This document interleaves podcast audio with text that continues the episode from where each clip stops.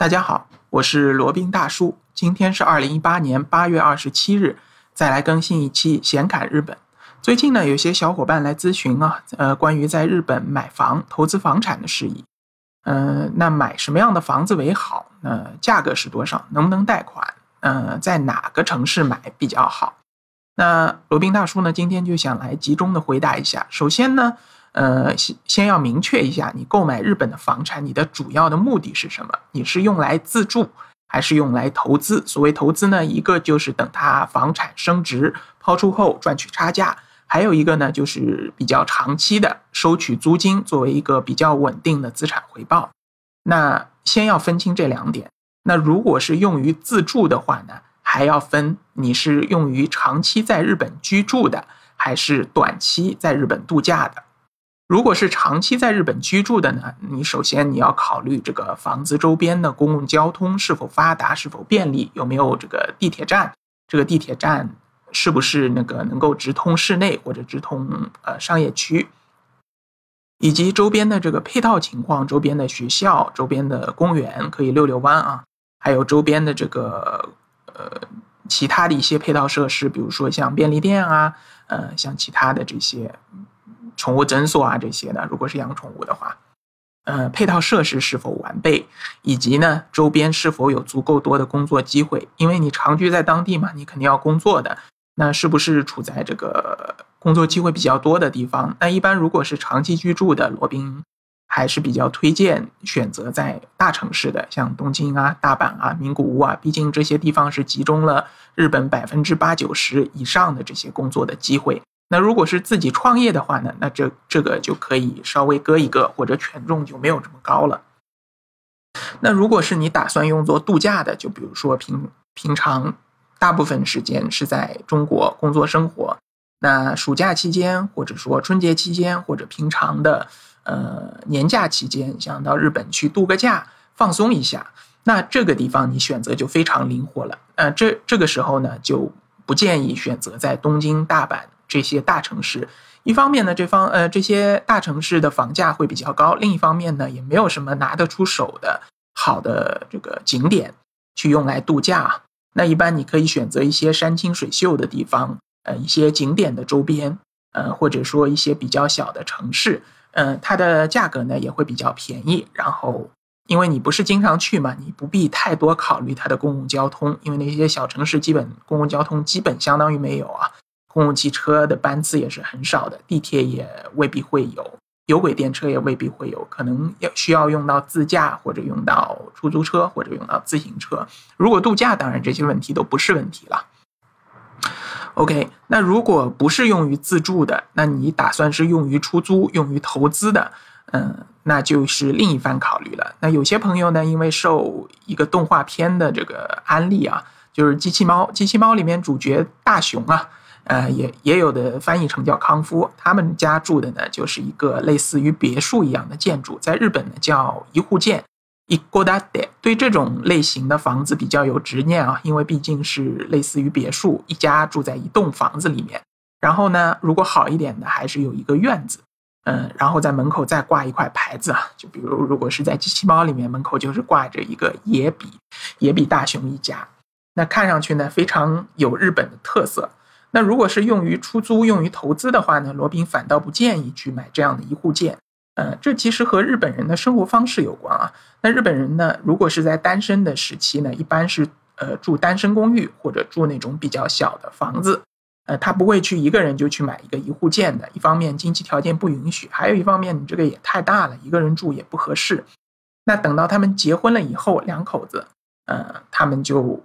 如果是在比较稳定的公司工作的话，一般是会贷一些款买一个一户建，或者买一个比较大的这个公寓啊。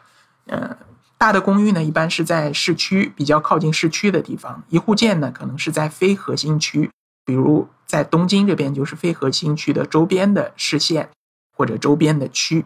呃，有这样的一个一户建，价格也不是太贵啊，对于普通的上班族也是能够通过贷款来负担得起的。那如果是用于出租呢？你这个一户建就非常的不好租了。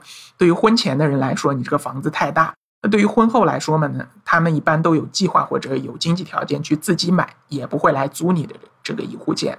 所以呢，如果是用于出租的话，建议还是买单身公寓或者比较小的这个公寓。呃，对于单身汉来说，对于未婚女子来说，或者对于这个还短期内没有购房计划的人群来说，会比较合适，也会比较好租，它的这个租售比也会比较高。一般来说呢，在日本的这个核心都市圈啊，东京、东京都圈、大阪、名古屋这些圈呢，它的呃租售比一般是百分之四到百分之六，就相当于你购买的房产的全款。和一年的租金的收益比例大概是百分之四到百分之六。那如果一般能够达到百分之五或者百分之五以上的这个租售比就是非常好的了。那建议尽快出手。那像在这个房价偏高的，像在东京地区、东京核心区，可能租售比没有那么高，可能是百分之四或者百分之四点几左右。其实这样也是属于不错的，因为东京呢。它的房产的升值预期还是比较高的，有可能你在租金方面的收益少一些，但是呢，你在房产增值方面又能把这部分钱给赚回来了。那还有一些小伙伴比较呃好奇啊，在日本买房那能不能贷款呢？呃，是可以贷款的，是有有这个银行是针对外国人购房可以提提供这个贷款的服务的。所以说没必要一次性付清。如果你手头有个一两百万，那可如果要买一户建的话，也可以去贷款，贷个百分之五十，还款的压力也不是特别的高。当然，针对那些总价比较低的单身公寓来说呢，个人觉得就没有必要了。一般像这种单身公寓，三四十万、四五十万就可以拿下来了。这里说的是人民币啊，就没必要贷款了。然后，然后呃，买下来以后呢，可以委托当地的房产中介呃托管。或者也可以让当地的房产中介来这个给你找客户来出租。呃，托管的话呢，就是房产中介他会给你一个固定的租金，然后租出去多少钱就是由房产公司来收益。那如果有他来介绍客户的话，他就收取一定的这个代理或者佣金，然后客户的所有的租金呢都是归你所有。总的来说呢，在日本投资房产，呃，它并不是一个。呃，来钱很快的这么一个投资渠道啊，它比较适合于那些有一笔钱短时间内不会用的，然后想要呃收取一个比较稳定的、比较可靠的一个租金收益、比较长期的一个呃回报的这么一个项目。那不可能像国内一样，房产你一买进马上就涨个一两倍、两三倍这样的情况，在日本是不可能发生的。那当然了，日本最近的经济基本也是向好吧，然后也。也有这个，呃，办申办这个奥运会的这么一个利好条件，所以说日本总体的房产经济还是向好的。当然，指的是这些核心，呃，商业商业区啊，是核心都市圈，比如说东京、大阪、名古屋这些地方。而那些小城市呢，因为呃人口都向大城市聚集，所以当地的人口会越来越少，尤其是青壮年会越越来越少。所以在小城市去购买房产呢，就要当心了。如果你是自住，当然是没问题。如果是期望他的房产能够升值或者能够租出去的话，那就要打一个问号了。一定要自己去仔细的了解一下，那到底好不好租？好，那今天就简单的介绍了一下在日本购买房产的这些，呃，这些事儿啊。呃，我们这一期的先看日本就先到这里，下期再聊。接下来是罗宾大叔的广告时间，罗宾大叔可以提供如下的收费服务。包括日本自由行、深度游的定制服务，以及日本经营管理移民的咨询办理服务，包括经营管理移民 DIY、经营管理企业托管安心服务、购入旅馆经营托管安心服务，以及赴美生子、赴加生子的咨询服务、赴美生子城市签的代办服务，以及美国、加拿大十年旅游签证的代办服务。还有呢，就是希腊购房移民服务。也叫希腊黄金签证项目，二十五万欧元，希腊买房送一家三代绿卡，还有瓦努阿图绿卡捐赠项目，瓦努阿图入籍捐赠项目是全世界最经济、最快、最省心、最没有移民间的移民项目。以上所有的服务和罗宾大叔特别独家干货，都可以在罗宾大叔的个人官网三 w 点罗宾大叔的全拼点 com 上看到。